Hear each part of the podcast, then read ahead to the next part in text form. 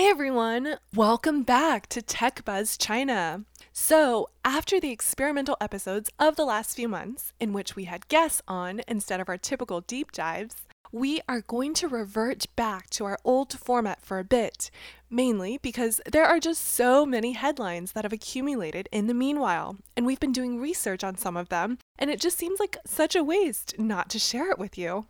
Yeah, there are a few companies that are highly topical, including the one we're going to discuss today real estate tech platform Beike, aka KE Holdings, stock ticker BEKE. But we're also going to be sharing with you some industry trends that we think are ultra important to understanding China tech, but we haven't seen covered as much as they probably should be in English media. As we get more and more into the territory of companies and industries and trends that don't have a Western counterpart or analog, it's taking us more and more time. But it's also getting more and more interesting, so I hope you find the trade off as worthwhile as we do. And yes, today's episode is definitely one of those things where the company is like a mishmash of a bunch of different things, but somehow kind of works because China just works differently. Actually, it might work the same as in your country, depending on where you're listening from, but the Chinese real estate market has some fundamental differences from the US one, which is what we know and are comparing it to. The president's key economic team goes to China. Uh, after a whole night thinking, I say I still want to do it.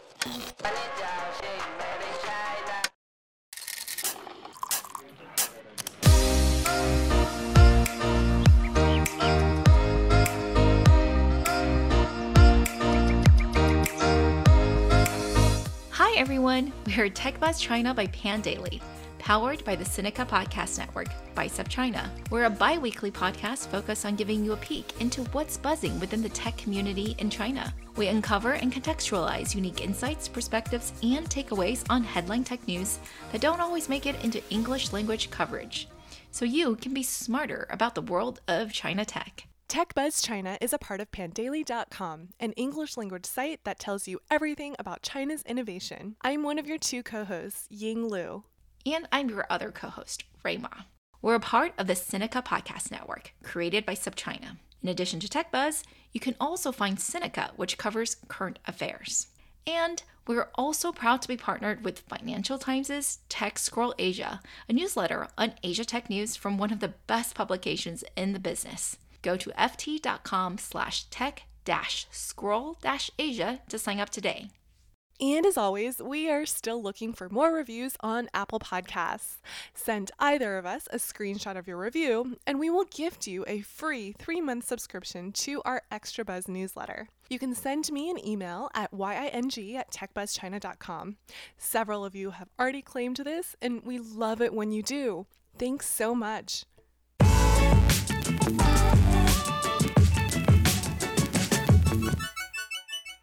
So, as of recording today, August 25th, 2020, KE Holdings, ticker BEKE, is trading at over $50, giving it a market capitalization of nearly $60 billion.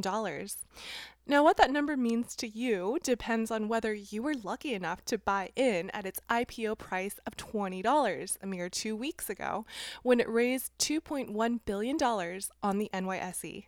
Well, if you're into paper gains, that is. But even if you aren't, here are some reasons you might find Beike interesting. First of all, Beike is a realty tech platform, or to use the company's own exact words, it's a leading integrated online and offline platform for housing transactions and services. Like other platforms, it likes to use things like GTV or gross transaction volume to give you a sense of its size. And the GTV that went through its platform in the first half of this year, a staggering 1.3 trillion RMB. That's $192 billion USD. For 2019 full year, it was a bit over 300 billion USD. When you look at the company from a GTV perspective, well, it is really the second largest internet commerce platform just after Alibaba in China, ahead of JD. What exactly is on this platform? Well, nearly half a million agents and 42,000 stores covering 103 cities in China. And since, yeah, it does have a mobile app, then let's talk about that too. 39 million monthly active users. Not bad. I mean, it's nowhere near Zillow's 218 million monthly uniques this past quarter, but Beike's number is mobile only, so maybe it is more impressive. Or maybe it's just thrown in there to make you think you should value it like Alibaba. Why not, though? KE Holdings booked 6.5 billion dollars in revenues last year, with a little over half coming from existing home sales, a little under half coming from new home sales, and the rest from emerging services. Although, despite the impressive headline revenue numbers, it didn't manage to actually make a profit. Its operating margin last year was about negative 4%. This year, though, it's actually making a positive net income. Nothing like the amazing profit margins we see from Alibaba, of course. But hey, let's throw in the last number of importance to the company, and that is the number two. That's right. Technically speaking, KE Holdings is only two years old. The website, ke.com, is only two years old.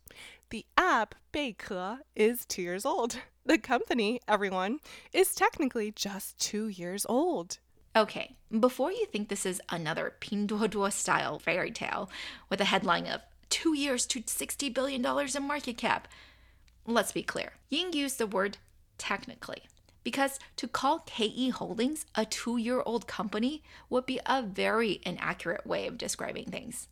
Right. The holding company that you're investing into, if you buy Beike stock, is really composed of a few different pieces. And the most important one, Lianjia, began as a real estate brokerage business that was founded in 2001. Now, at least in its founding date, it is closer to Alibaba. But you also heard that right. Lianjia, formerly known as HomeLink, began as an offline real estate brokerage business. Yeah, like a Coldwell banker or something here in the US. If you are a very sharp eared listener, you might think the name Lianjia sounds familiar because we mentioned it briefly in episode 20 when we asked if co living startups are behind the rising rents in Beijing. Ziroom, or Ziru, one of the main companies we mentioned, is actually a spin off from Lianjia. If you continued to keep an eye on this space, you probably saw that its main competitor, Danke, went public at the beginning of this year under the name Phoenix Tree Holdings. Just helping you connect the dots if you were sensing some deja vu from hearing the name. But back to Lianjia and Beike. As founder and chairman of the board, 49 year old Zuo Hui likes to say, KE Holdings is the union of an 18 year old company, Lianjia, and 2 year old company, Beike. Mr. Zuo, by the way, owns a staggering 42% of the company. So, if this is the first time you're hearing his name, if KE's current stock price continues, then it certainly won't be the last. So, who is this guy, Zuo Hui? Well, like some of the other founders we've covered here on Tech Buzz, honestly, it's really Jack Ma who stands out the most. Most other Chinese entrepreneurs are pretty low key. They just don't have his oratory and storytelling skills. And so is Mr. Zuo. We know that he is 49 years old, is originally from Shanxi province, and went to college in Beijing to study computer science, graduating in 1992. He didn't get into a Tsinghua or Beida though, and for reasons unknown, when he graduated, he went into customer service and then sales.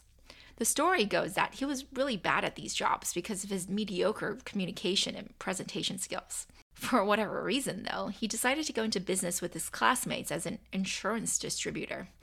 And I don't know if it was a timing thing or if he just found a role that fit him better, but apparently he made his first fortune in this industry.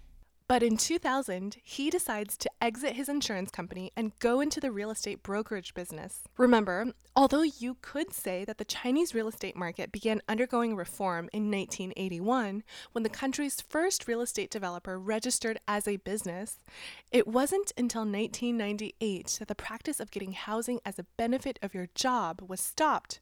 Because pretty much that's how everyone lived through your state owned job. And of course, that didn't make sense as more and more industries privatized. 1998 was also when China issued its first residential mortgage.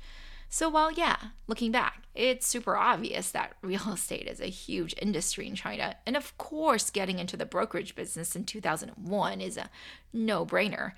But if you're actually Zuo Hui at the time, the risk versus opportunity matrix was probably a lot less clear. It's always murky when you're in the moment. But Zuo Hui did a few things. One of the most oft repeated stories about him is how he was committed to honest transactions. Yeah, he has claimed in interviews that he was screwed over no fewer than 10 times in his 12 years as a renter in Beijing. We're not totally sure how it worked back then since this was so long ago, but apparently unethical agents would have separate contracts with the different parties. There would be no transparency, and the agents would pocket the difference. Unthinkable, right? Yeah, I don't know how it worked either, but when Zuo Hui started Lianjia, he made a big push for transparency. Well, technically, he made a big push for it in 2004 when the company made all contracts fully transparent, which actually led to a wave of resignations in his staff because, well, there was less money to be made, under the table anyway. But don't worry, good karma prevailed. Customers were big fans of this transparency, and business grew. Business probably would have grown anyway, just because real estate in China was on fire. But in 2005, there was a correction in the market due to new government policies, including an upward revision of the minimum down payment from 20% to 30%. And instead of retreating like many of his competitors did, Zuo Hui expanded instead, growing from 30 storefronts to 300 storefronts in just two years. I mean, he insists that it was because he believed that as China developed, its real estate market simply had to grow as well. But also, he was just really, really lucky. That's because if you Google the words Chinese property bubble today, you'll know that 2005 to 2011 is considered one of the super high growth periods, i.e., bubble. Sure, there was a period of shock in early 2005 when the new policies came out, but the subsequent six years saw housing prices in China more than triple on average. So, yeah, good timing there. When the market is that hot, it's pretty easy to grow. And grow, Lianjia did. Let's go straight to the ending and work backwards. You already heard the insane GTV numbers we gave you earlier. Most of that is Lianjia. It's the largest brokerage in China. In fact, it's got a pretty dominant lead. In Beijing, its home base, it has over 50% market share in transactions relating to existing homes. That is anything that's not new construction. Even in Shanghai, which is much more fragmented, it was at 20% market share, well ahead of the runner up with just 7%. How did it get there besides just executing the heck out of the business? Well, in Lianjia's journey, there were three things that Zuo Hui did that are worth talking about. The first is the establishment of the Housing Dictionary in 2008. It really should be called a database and not a dictionary, but basically, it's a verified collection of details on 226 million homes and over half a million communities all across China. You heard that right. Basically, Zuo Hui saw that the lack of trustworthy data was hurting the real estate business, and he just decided to build it himself. He hired the now CEO of KE, Peng Yongdong, from IBM Consulting in 2010 in an effort to further transform the business into a more tech centric one. In 2014, Peng would launch an online platform called Lianjia Wang a sort of predecessor to Beike, but obviously just for Lianjia agents. But if building a database and gradually digitizing the business was the first thing, what were the other things? Well, they were raising money and acquiring competitors. So, in 2011, Lianjia raised its first pre A round from CDH Fund, a well known Chinese PE firm. At this time, Lianjia was already 10 years old. It subsequently raised money from Bao Fan's China Renaissance, China's premier technology investment bank, which we covered back in TechBuzz episode 24, as well as the usual suspects, including Tencent, Baidu, Hillhouse, Sequoia, and SoftBank Vision Fund. In addition, strategic investors such as real estate developers Wanke and Country Garden also put in some money. But The biggest outside shareholder is Tencent at 12% ownership.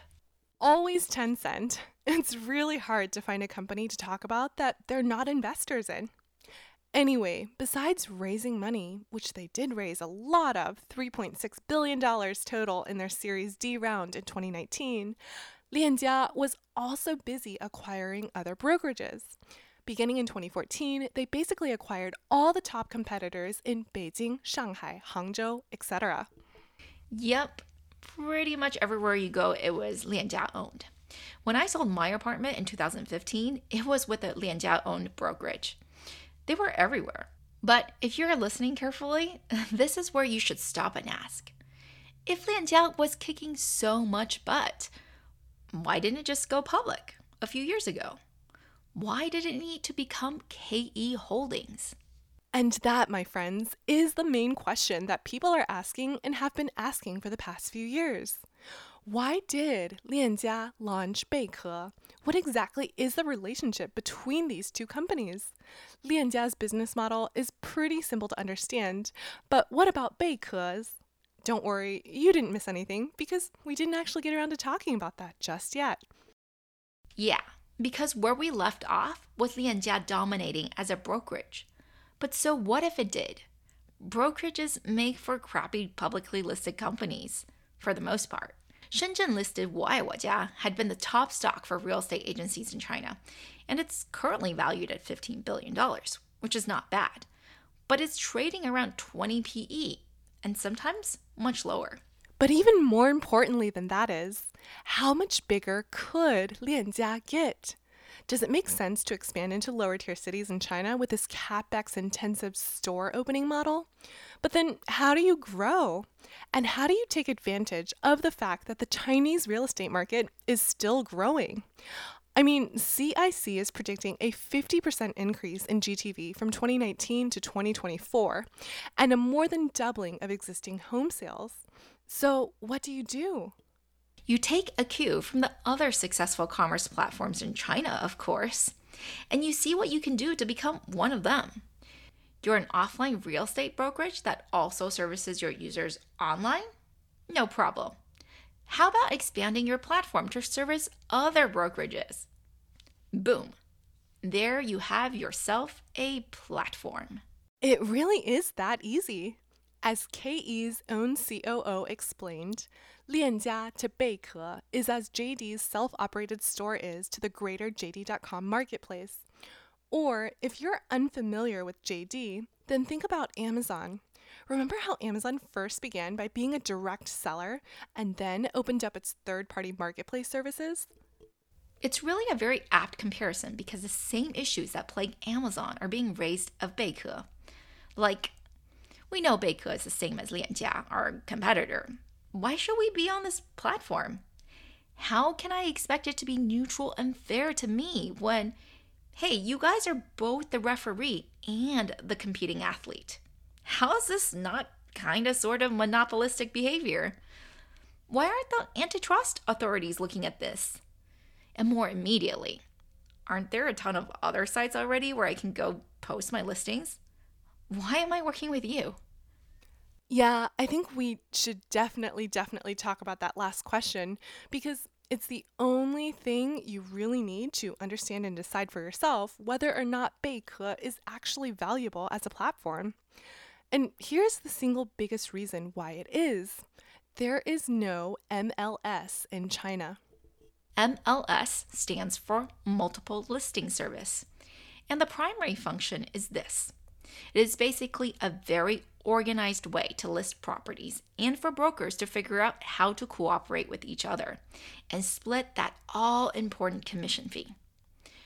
Without it, what you'll get is a mess. You'll get what can happen in China, which is a lot of duplicate or worse, inaccurate or fake listings, as agents are either just misinformed or are trying to game the system for new leads. I mean, there is a certain amount of fraud here in the US too, especially for rentals, but it's nothing like how bad it can get in China. Trust us. So think about it.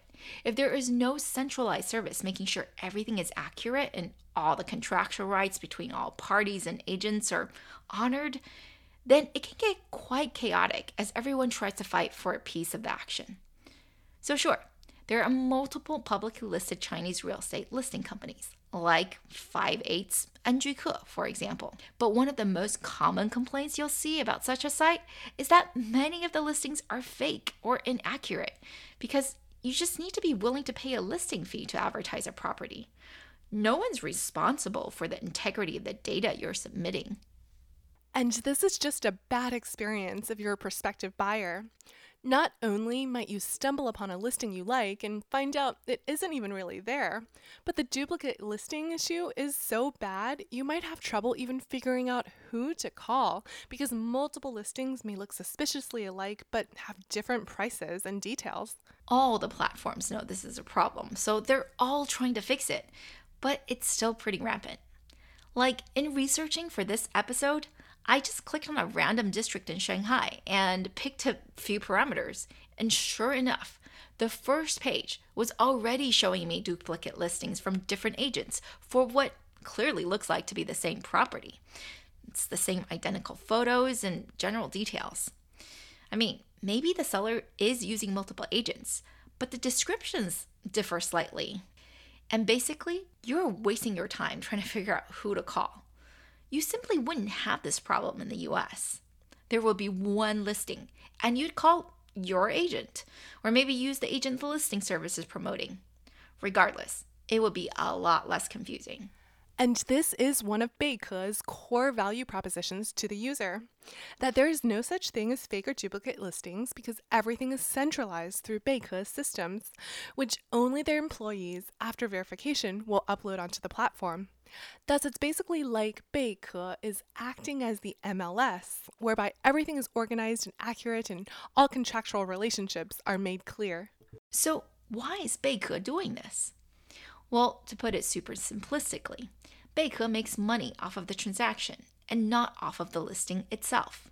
So, in that way, it's a lot closer to the old Redfin than the old Zillow, if you're familiar with these companies. It's all about getting the transaction to go through and not to get as many listings as possible.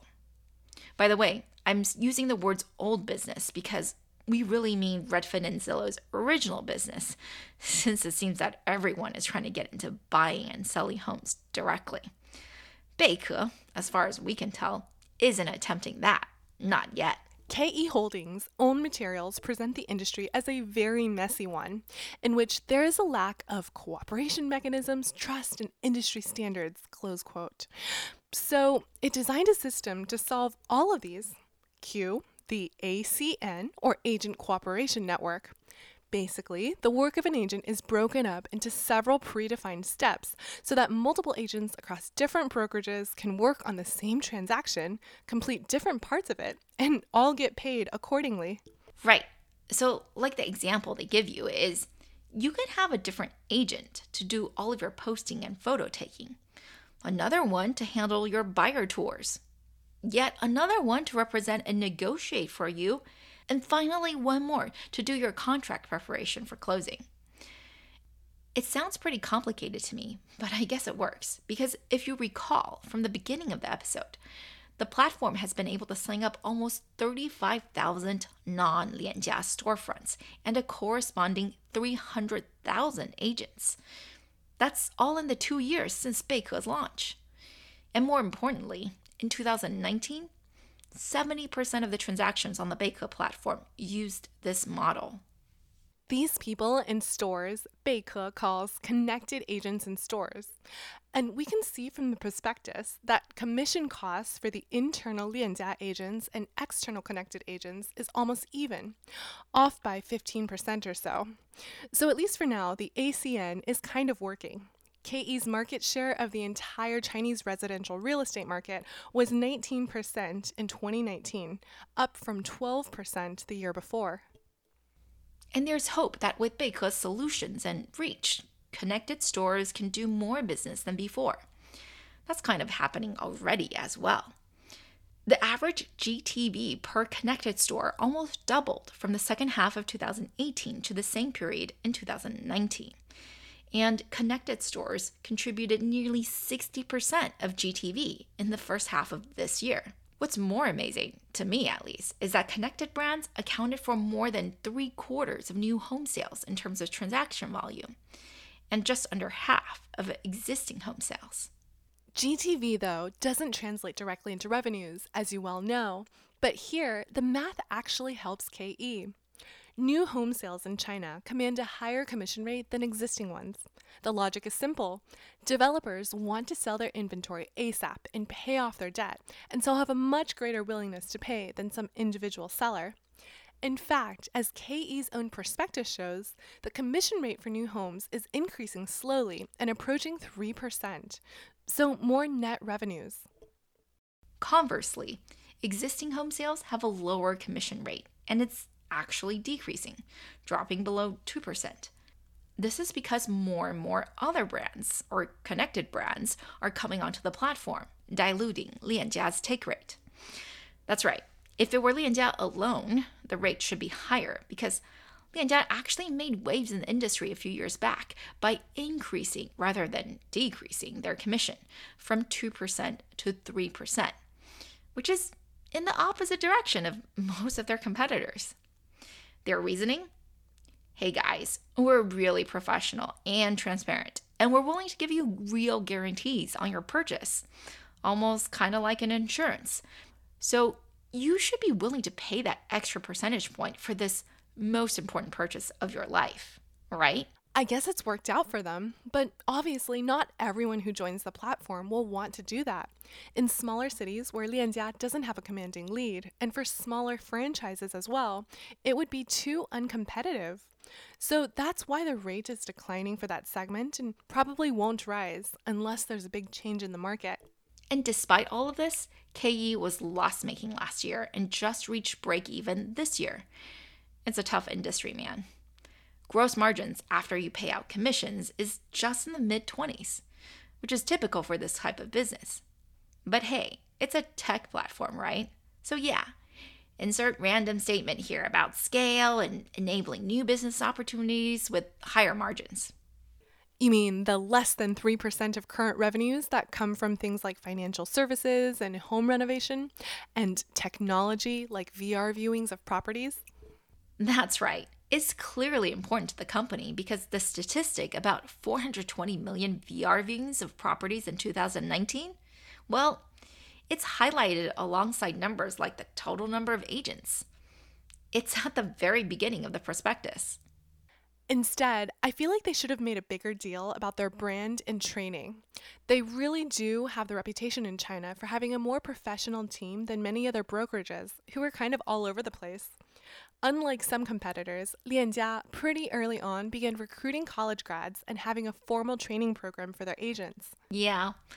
The partner from China Renaissance who made the investment to KE said that a large reason for his doing so was the fact that the company had, at the time, over 1,000 employees who had been there for at least 10 years. That actually is quite impressive, given how high the churn is in these jobs overall and in China generally. I think it does say something about the company's success in retaining and developing talent. And this is one of their revenue streams. Smaller brokerages just really need a lot of help, not just on the data and software side, but also on branding and management. They can get help with all these things by paying a franchise fee to Beike. All right, I think there's actually a lot more we could talk about for KE Holdings, but it would involve a lot more real estate industry dynamics and a lot less tech. And I think that's far less interesting. There's a lot of players too, all doing something slightly different, and we just don't have the time to go through them all, even if we fully understood what they're all doing, which we don't. So, to summarize, KE Holdings is basically the two year old tech platformization of a nearly 20 year old real estate brokerage business in China called Lianjia. Through a series of smart moves such as focusing early on data integrity and making strategic acquisitions, the business became the market leader by the early 2010s. The management supposedly attempted to go public then, but didn't. Most people are guessing it's because a brokerage business is just not sexy enough. Also, The founder, Zuo Hui, saw an opportunity to become the commerce platform for housing transactions in China, which, by the way, was a nearly $3.5 trillion industry last year. Yes, like Alibaba is to retail, Zuo Hui wants KE Holdings to be for real estate. It's how the company is positioning itself. Although in reality, KE Holdings is more like JD because Lianjia is still a very large portion of its revenue and transaction volume, so that's like its own proprietary brand and products. And at the same time, the platform called Beike or ke.com allows other brokerages to list and sell as well. And the whole reason this opportunity exists is because China doesn't have an MLS or multiple listing system. And so all of the listing platforms, especially those driven by promotional versus transaction fees, are a mess and often have inaccurate or just straight up fake data. KE Holdings centralizes this process and verifies everything, therefore, basically building an MLS for China. For the listings it shows, anyway. But beyond integrity, one of the core things KE replicates about the MLS is the ability for agents to work together on a transaction. Arguably, this goes beyond the MLS as it works in the US because it modularizes down to the specific task who gets paid to do what, allowing for multiple agents across multiple brokerages to work on the same transaction without having to negotiate anything because the process is fully transparent. The idea is that this is great for everyone involved, including the customer. So, this has kind of been working. 70% of the transactions on the platform are now done through this ACN or Agent Cooperation Network system. A ton of new brokerages and agents. We're talking about over 200 brokerages and over 300,000 agents in 70 new cities outside of Lianjia have signed up and are actively contributing revenue, especially in the new housing space where commissions are higher. But remember, this whole experiment is like just two years old. Real estate in China is one of those things that is pretty sensitive to new government policy, so that's always a risk. But also, all the things that KE Holdings sees, like working more in new housing versus existing, going into value added services with very high margins, its competitors see as well and are going after too. As Beike grows, though, so does an anti Beike alliance. The companies who don't trust that they should be on a platform where Beike is both the platform operator and the biggest seller think that this amounts to basically monopolistic behavior on a very high level, it's not unlike folks who don't want to sell on Amazon and have Amazon see all of their data and perhaps use it against them. But hey, what KE is doing is not all that weird if you look at how many marketplaces have evolved, like JD, like Amazon. And bullish investors are betting that with KE's leading position in the market and just the ginormous potential of the addressable market opportunity, the sky is the limit. And what antitrust worries? KE is still just at 19% market share.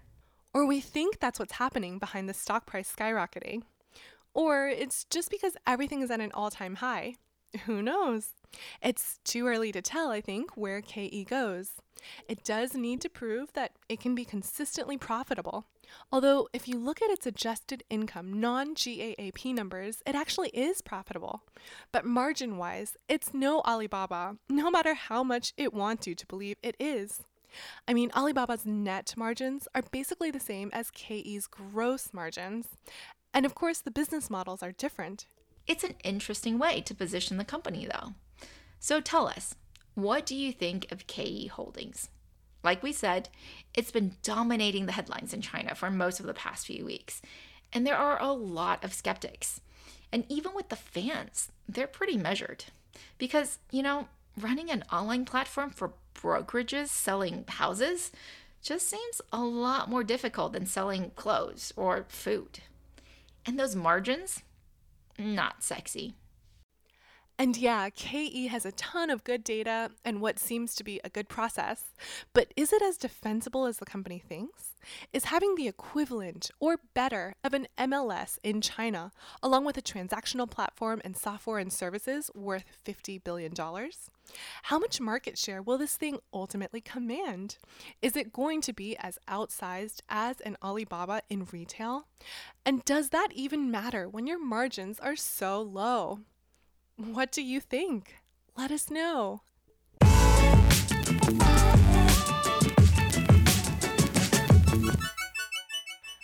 Thanks for listening, and don't forget to write us that review for your free Extra Buzz subscription. Have any questions or suggestions? Definitely email us. We really enjoyed putting this together, and we're always open to any comments or suggestions. You can find us on Twitter at the Pandaily, at TechBuzzChina, and my Twitter account is spelled Y I N G L U 2020. And my Twitter is spelled R U I M A. TechBuzz China by Pandaily is powered by the Sinica Podcast Network on SupChina. Pandaily.com is an English language site that tells you everything about China's innovation. Our producers are Tai Wei Chen and Kaiser Kuo. Thanks for listening.